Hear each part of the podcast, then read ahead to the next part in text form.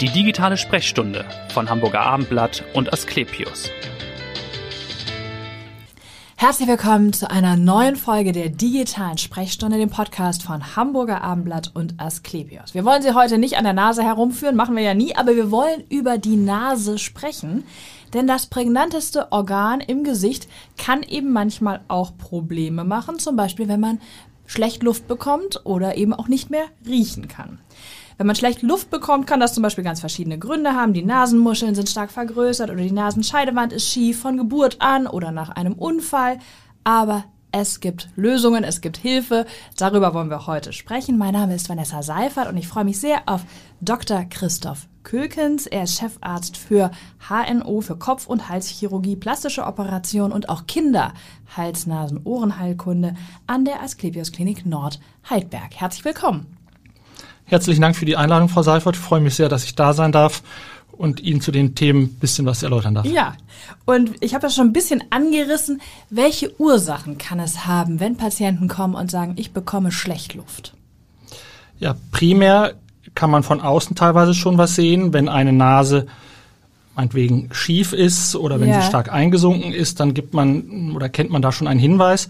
Aber sonst gibt es natürlich Veränderungen in der Nase. Häufig ist die Nasenscheidewand, die Sie schon angesprochen haben, die schief sein kann, angeboren oder durch ein Trauma oder aber auch die Nasemuscheln, die vergrößert sein können oder aber auch seltenere Fälle wie ähm, Tumoren bösartig, aber ja. sonst auch häufig das, was vom Nasennebenhöhlensystem kommt, wie zum Beispiel Polypen. Genau, da wollen wir nachher nochmal sprechen, weil Sie sagen, das ist, glaube ich, ein Großteil auch Ihres Geschäfts, die genau. Nasennebenhöhlenentzündung. Genau. Ja. Nasen, Nasennebenhöhlen ist sehr viel. Jetzt kommen wir vielleicht gleich zur Therapie. Viele werden ja erstmal versuchen, mit einem Nasenspray zu arbeiten, wenn sie schlecht Luft bekommen. Das ist ja auch legitim, aber glaube ich, man muss aufpassen, dass man eben nicht in diese viel zitierte Spirale der Abhängigkeit kommt. Wann sollte man aufhören damit? Also das ist so der Klassiker. Viele Patienten hängen wirklich fast an der Flasche dran. Mhm. Ähm, Gerade wenn sie sich hinlegen, nimmt der Druck im Nasennebenhöhlensystem oder in der Nasenmuschel ähm, anders zu durch die Schwerkraft. Der Kopf ist dann auf Höhe des Herzens und dann bekommen die Patienten schlechter Luft, können dadurch schlecht einschlafen ja. und greifen dann zur Flasche. Und ähm, es ist ein super Medikament, gerade wenn man meinetwegen akuten Infekt hat, ja. kann man das eine Woche lang nehmen. Ähm, aber dann ist es halt auch schwierig, teilweise wieder da, das abzusetzen. Mhm. Und gehen Sie mal in die Apotheke rein und fragen nach vier Flaschen Nasenspray. Bekommen Sie nicht. nee, aber die Patienten gehen dann wahrscheinlich in verschiedene Apotheken. Genau. genau. Sie haben schon gesagt, eine Woche. Ist das der zeitliche Abstand? Also eine Woche, ja. Ja, man kann es dann auch schon noch mal ein bisschen länger nehmen, aber man ja. darf es dann nicht ähm, wirklich intensiv langfristig weiternehmen. Auch also wenn, man es regelmäßig nachts nimmt, ja. man schädigt wirklich die Schleimhaut und die Schleimhaut in der Nase ist wirklich das Organ. Das mhm. eigentliche Organ ist die Schleimhaut. Die hat ganz kleine Flimmerhärchen und die transportiert den Schleim nach hinten zur Nase, ähm, runter zum Rachen. Ähm, und wenn das nicht mehr funktioniert, ist kein Schleimtransport mehr möglich und dadurch ist es dann nochmal schlimmer. Okay, also man verschlimmbessert das. Man verschlimmbessert das und es ist einfach so, ähm, es ist wirklich wie ein Entzug. Die Nasentropfen bringen die Schleimhäute zum Abschwellen. Mhm. Das wirkt sechs Stunden ungefähr und dann schwellen sie nochmal wieder verstärkt an. Und durch das Verstärkte ist die Nase dann wieder nochmal stärker genau. obstruiert, also zu, und dann greift man wieder zur Flasche. Muss die Dosis erhöhen. Also genau, und auch das Intervall wird dann kürzer. Genau, also da ja, also ist wie eine Sucht tatsächlich. Ja, wie auch eine andere Sucht. Genau, also da aufpassen. Das heißt, wenn das Nasenspray dann irgendwann nicht mehr hilft, was ist der Goldstandard in der Behandlung, in der Therapie? Also primär muss man wirklich die Nase gründlich untersuchen mhm. und vorher auch fragen, ist es einseitig, ist es beidseitig, ähm, wann haben Sie die Beschwerden? Ja. Da kommt man schon sehr viel weiter. Und dann geht es natürlich um die Untersuchung. Wir haben sehr feine Instrumente. Das heißt, Entschuldigung, so Endoskope, wo wir mit dünnen Lichtsonden und optischen Instrumenten in die Nase reingehen können und gucken, ist die Nasenscheidewand schief? Ist es nur vorne oder ist es auch weiter hinten? Ja. Ist ähm, die untere Nasenmuschel oder die mittlere Nasenmuschel ähm, verändert? Oder sieht man vielleicht auch Polypen? Ja. Und dann, wenn die Patienten auch ein Druckgefühl beklagen, macht man auch eine weitere Bildgebung, das heißt ein CT. Es ist nicht einfach das kleine einmal eins, dass man sagt, du bekommst schlecht Luft, also machen wir die Nasenschallwand gerade und dann ist gut. Genau, das wäre zu einfach. Also Das man muss da einfach. schon schauen, was, was Ja. da genau vorliegt. Und welche Verfahren gibt es dann? Ich habe also gelesen, es gibt schneidende Verfahren, Sie arbeiten mit Radiofrequenzbehandlung, Lasertherapie. Was wird da eingesetzt und wie unterscheiden sich diese Methoden? Das wird unterschiedlich eingesetzt, weil wir unterschiedliche Gesichtspunkte behandeln wollen. Das eine ist, wenn eine mechanische Verlegung der Nasenscheidewand da ist, wenn sie also wirklich schief steht, Ja. dann wird sie wirklich sozusagen kaltschneidend begradigt. Man löst die Schleimhautblätter und nimmt den Knorpel und den Knochen und begradigt ihn und stellt ihn wieder gerade ein. Da hat ein Laser oder Radiofrequenzchirurgie nichts dran zu suchen. Okay. Wenn wir aber eine Problematik an den Nasenmuscheln haben, und das können wir untersuchen, indem wir den Patienten durch Messverfahren einmal vorher und nach der Einnahme von Nasentropfen atmen lassen und dann sehen wir den Widerstand. Wenn es durch die Gabe von Nasentropfen deutlich besser ist, sehen wir eine starke Schwellungskomponente und dann können wir gezielt zum Beispiel radiofrequenzchirurgisch oder mit dem Laser die Schwellkörper an den Nasenmuscheln behandeln. Und die bringt man dann zum Vernarben und zum Schrumpfen. Okay. Und dann ist die Luftpassage wiederum besser. Okay. Und ist man dann gewissermaßen geheilt oder können die Nasenmuscheln nochmal wachsen? Oder kann die Nasenscheidewand, wenn sie begradigt ist, doch nochmal schief werden? Ja, die kann nochmal schief werden, aber dann ist es durch ein Rohheitsge ähm, Rohheitsdelikt in der Regel. Aber wenn sie einmal normal gerade Ja, ist, ist sie gerade. Ja. Aber Nasenmuscheln, ähm, das ist schon so, dass Patienten da manchmal sagen, ja, das ist vor sechs Jahren gemacht worden, eine radiofrequenzchirurgische Behandlung.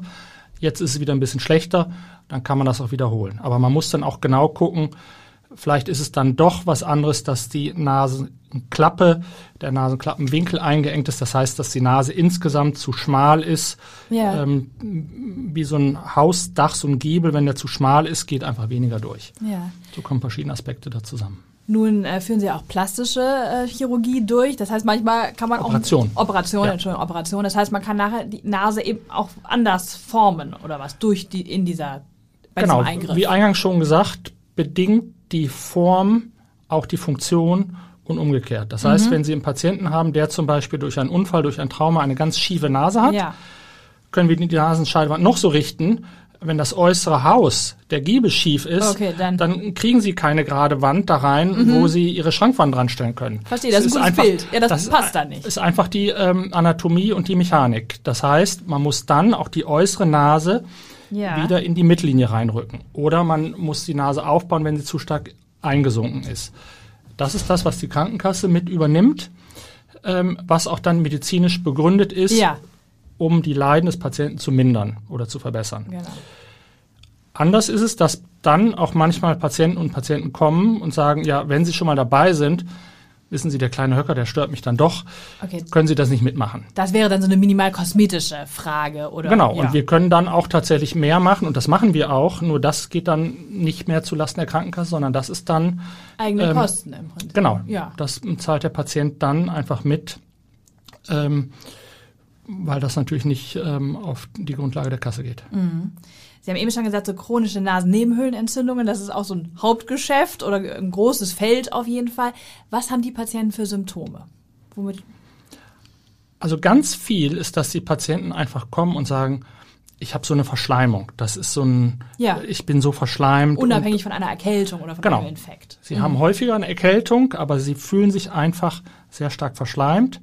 Das ist so bei Älteren auch nochmal mehr und ähm, sonst bei Mittelalten und Jüngeren, dass sie einfach ein Druckgefühl über dem Nasennebenhöhlen beklagen. Wie wir es kennen, wenn wir einen akuten Infekt haben, dann merken wir, wir fahren mit dem Fahrrad übers Kopfsteinpflaster, man merkt so ein bisschen vielleicht die Zahnwurzeln Ja, oder, zu oder man bindet die ja. Schuhe zu und äh, dann hat man so ein Druckgefühl über der Stirn oder über den Kieferhöhlen. Ja. Ähm, und das sind so Beschwerden, die die Patienten dann länger haben. Einfach ein Druckgefühl, Abgeschlagenheit, ähm, Kopfschmerzen. Ähm, das ist das, was sie beklagen. Und eben auch dieses ständige Naselaufen, wie Sie Genau. sagen, im Grunde aber nach vorne und nach hinten. Ja. Ne? Das wäre diese klassische Verschleimung, oder? Ja. Die Amerikaner sagen Postnasal Drip, das heißt, es läuft nach hinten runter. Und das ist der normale Flimmerschlag auch. Wenn ich Ihnen ein kleines Zuckerkörnchen auf die untere Nasenmuschel lege, dann merken Sie nach 20 Minuten, 30 Minuten, ah, es wird süß im Hals. Ah, okay. Ja, das ist der normale Schlag, ohne dass Sie besonders einatmen. Ja. Und wie wird das eben behandelt, diese Nasennebenhöhlenentzündung, dieser Chron diese chronische Art? Also man macht primär eine Diagnostik und guckt mit einem CT, also mit einer Bildgebung, Röntgen, ist das Nasennebenhöhlensystem verschattet. Wenn es stark verschattet ist, kommt man in der Regel mit einer Cortisontherapie nicht mehr viel weiter. Sonst würde man initial bei einer leichten Geschichte erstmal mit einem cortisonhaltigen Nasenspray anfangen. Okay, ja. Dann kontrolliert man das, dann haben die Patienten eine gewisse Linderung. Aber wenn sie richtig ein Nasennebenhöhlensystem haben, was voll mit Polypen ist, die auch bis in die Nase, richtig in die Nasenhaupthöhle reinwachsen, dann hilft dort wirklich eigentlich nur eine Chirurgie. Und das Ganze machen wir heute minimal invasiv. Sie Ja. haben von außen keinen Schnitt. Das läuft mikroskopisch, endoskopisch mit ganz feinen Instrumenten, die auch Ja. über die Jahre weiterentwickelt worden Ja. sind. Also Wie lange dauert so ein Eingriff, um sich das mal vorzustellen? Ungefähr eine Stunde. Ja, okay. Ist aber 45 Minuten, je nachdem, wie weit man reingehen muss. Man hat inzwischen auch früher kam man nicht um die Ecke mit dem Bohrer. Mhm. da Es gibt es andere Werkzeuge, Genau, es gibt die schon jetzt, gebogen sind. es gibt ne? inzwischen Also- wirklich tolle Werkzeuge. Es gibt ein Navigationssystem, weil das ja ein sehr tief in den Ja. Schädel hineingehendes Organ ist. Also man ist ja wirklich, wenn man die Kalbernhöhle operiert, mitten im Kopf. Genau, da kann ich mir auch vorstellen, dass viele Patienten doch erstmal auch eine gewisse Sorge haben, oder wenn sie im Aufklärungsgespräch sind und denken, oh Gott, das geht so tief rein, wie funktioniert das? Genau, Patienten haben häufig auch Angst vor einer Nasenoperation, weil sie denken, das ist am Kopf. Ja, Ja. Kopf finden Patienten häufig eher unangenehm, Mhm. aber das kann man in der Regel durch eine gute Aufklärung ähm, schon den klar vermitteln, dass sie dadurch wirklich eine Linderung erfahren. Genau. Und der Eingriff ist auch nicht so schmerzhaft. Einige Patienten empfinden es danach als unangenehm, aber sie haben ja keine Muskeln. Wenn sie einen Ja. Armbruch haben ähm, und danach den Arm bewegen, da haben sie Muskeln, Mhm. das tut ihnen weh. Aber sie können ja die Nase nicht groß bewegen. Ja, das stimmt. Genau. Insofern klären wir jetzt hier auch an der Stelle Ja. nochmal auf, dass man da sich keine Sorgen machen muss. Und nochmal vielleicht zur Ursache, weil Sie schon sagten, diese chronische Nasennebenhöhlenentzündung kommt eher bei Älteren auch vor. Oder Nee, nee, ist die gesamte Altersspanne. gesamte also wirklich von kleinen Kindern, dann Ja. sind manchmal andere Grunderkrankungen vorhanden, Ja. aber von Jugendlichen ähm, 20 okay, also bis ganze alt. Altersspanne. Genau, ganze Und gibt es da eine bestimmte Ursache? Ist das auch eine genetische Disposition, wenn man das in der Familie schon jemand das hat, dass man da vielleicht auch eine Also es gibt sicher eine genetische Disposition, die mit reinspielt, aber sonst Hauptursachen sind einmal anatomische Veränderungen, Mhm. wie wir es gesagt haben, Entschuldigung, Nasenscheidewand, ja, ähm, Veränderung, ähm, dann kommen bakterielle Infektionen dazu, virale Infektionen, Ah, ja. Pilze, auch gar nicht so selten und zunehmend an der Bedeutung und Okay. natürlich auch Allergien. Ja, okay, also das alles spielt eine Rolle dann Ja. bei der Entwicklung. Und Sie haben auch gesagt, Polypen gehören ja dazu, die dann irgendwie auch in der Nase plötzlich auftauchen. Genau, die wachsen von der aus dem Nasennebenhöhlensystem, da sind die Wurzeln und wachsen dann über die Fenster von der Kieferhülle zum Beispiel in die Nasenhaupthülle, sodass man sie teilweise sogar, wenn man vorne in die Nase reinguckt, sofort so sehen kann. Zumindest als Experte wahrscheinlich Ja. sofort erkennt. Äh, gut, die würde man ja dann auch entfernen, aber da habe ich auch gelesen, gibt es ja eine Wahrscheinlichkeit, dass die doch nochmal wiederkehren. Genau, weil man die Disposition ja nicht wegoperieren kann. Man kann, wenn es eine anatomische Veränderung ist, das kann man verhindern und verbessern und dann ist es gut.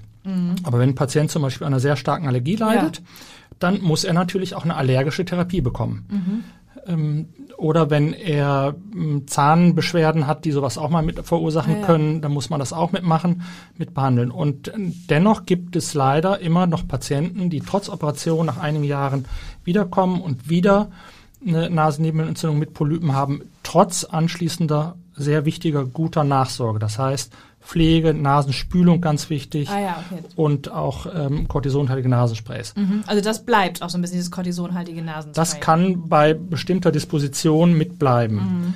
Ähm, aber mh, wenn es immer wieder kommt, gibt es jetzt seit einigen Jahren neuere Therapien, dass man äh, gezielte Antikörpertherapien macht, die gezielt antientzündlich sind. Ähm, und dass man dort schaut, dass die Patienten darüber eine Besserung bekommen. Das muss von den Krankenkassen gezielt genehmigt Ja. werden, kriegen dann regelmäßig eine Spritze. Patienten sind teilweise sehr unsicher noch da, ob sie es machen sollen oder nicht. Weil es eben noch sehr neu ist. Genau. Ne? Und, mm, Und es ist auch einfach wie diese gesamte Antikörpertherapie, die auch im gesamten Markt ist, was Tumor und so weiter angeht. Äh, Das sind halt einfach keine Lutschbonbons, sondern das sind schon systemische Therapien, ja, die richtig auch wirken. naja klar. wo man dann Wirken sollen ja auch, Genau. aber man spürt Ja. es dann natürlich auch. Aber es ist schon bei bestimmten Patienten ist es wirklich ähm, sehr beeindruckend, wie die Polypen dann zurückgehen oder wie sie in einem stabilen Niveau bleiben. Okay, und man erspart sich natürlich dann weitere Eingriffe. Die hat man Genau. dann eben nicht. Nur ne? unklar ist zum Beispiel nach wie vor immer, ist es eine lebenslange Therapie? Ja. Weiß man Also nicht. von daher fängt man damit auch nicht an. Ja, verstehe. Ähm, man merkt natürlich schon die Begeisterung für ihr Fach Gebiet. Warum sind Sie HNO-Arzt geworden? Warum haben Sie sich dafür entschieden? Also ich wollte immer ein chirurgisches Fach. Mhm. Ähm, das hat mich von Anfang an immer gereizt. Ich komme ähm, von Haus aus aus dem Handwerksbetrieb. Ähm, das fand ich immer ja. sehr faszinierend, was mit den Händen zu machen. Mhm. Und HNO ist einfach für mich der Kopf, sind in einer Spannbreite, in einer Handspannbreite wirklich von von, der, von den Augen äh, bis zum Schlüsselbein 20, 25 Zentimeter sind so viele kleine, faszinierende Organe. Ja, ja. Es ist ja wirklich, äh, ist man muss sehr detailverliebt ja, sein auch ne? und sehr präzise arbeiten. Und es ist alles ähm, sehr fein, dicht beieinander und es ist auch sehr spannend, dass man mit so vielen Nachbardisziplinen mhm. zusammen was machen kann, operieren kann. Ähm, ist ein Fach der Sinne und nicht zuletzt hat mich das ähm, ästhetische, ähm, die plastischen Operationen haben mich auch immer sehr mitgereizt. Ja. Ähm, und es ist ein Fach, was mich auch sehr ähm, daran fasziniert und was den Alltag ähm, sehr abwechslungsreich macht, von kleinsten Kindern ja. bis zu Erwachsenen. Das heißt, wir haben jetzt nicht nur,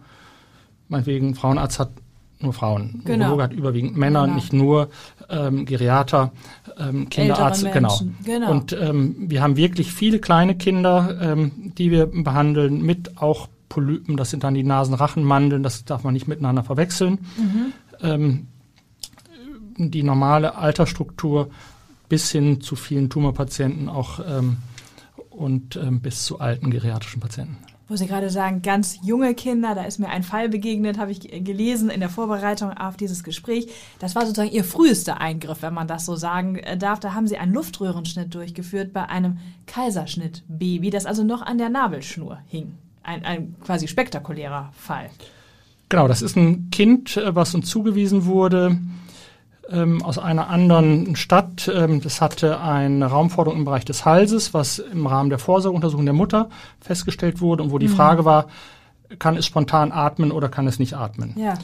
Und ähm, dann wurde ein Kaiserschnitt gemacht mit einem riesigen Aufwand von einem sensationellen Team, mhm. äh, wo alle Disziplinen super miteinander gearbeitet haben, wo wir dann tatsächlich ähm, oder die Gynäkologen, die Geburtshelfer haben das Kind durch den Kaiserschnitt entwickelt es war an der Nabelschnur und dann haben wir dort ähm, dann den Luftröhrenschnitt gemacht, ja. sodass die Atemwege sicher waren und dann konnte das Kind sicher abgenabelt werden. Aber ein spektakulärer Fall, oder wie war das für Sie genau. auch, dieser Eingriff? Unendlich spektakulär, weil wir uns natürlich in verschiedenen großen Sitzungen mit allen Disziplinen ähm, sehr gut ähm, austauschen mussten und wo man einfach sieht, äh, die Teamstruktur mhm. ist einfach unendlich wichtig und da bin ich auch unendlich dankbar für, ähm, dass wir sowohl bei uns in der eigenen Abteilung, aber auch ähm, in den interdisziplinären so schön zusammenarbeiten können. Das ist die Stärke einfach ähm, ja.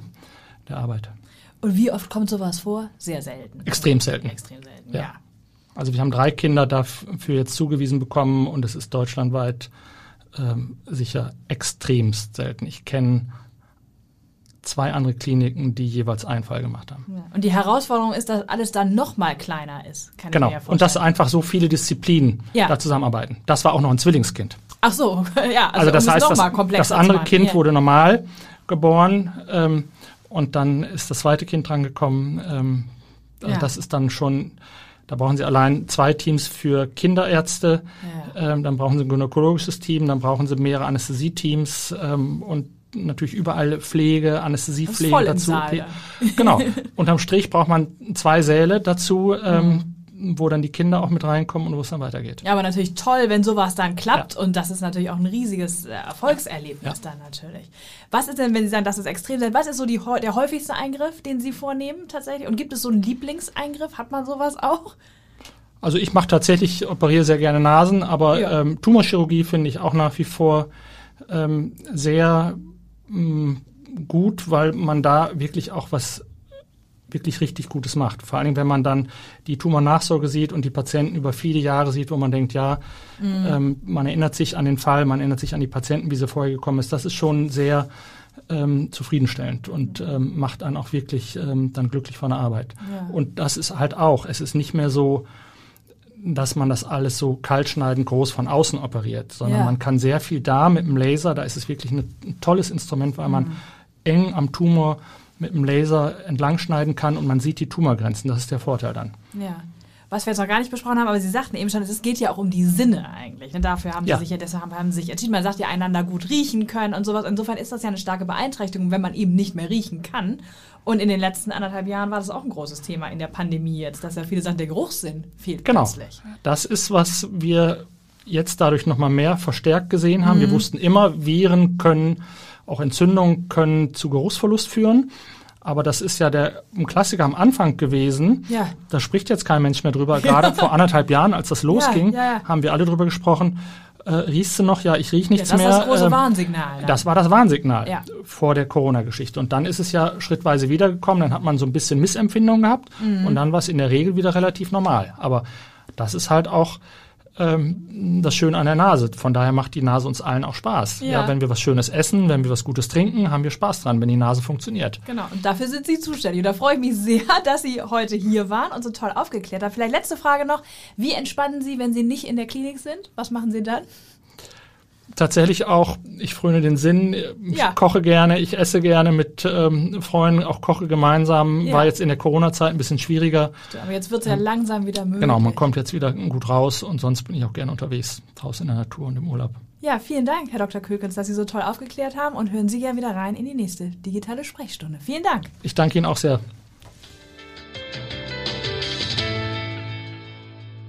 Weitere Podcasts vom Hamburger Abendblatt finden Sie auf abendblatt.de slash podcast.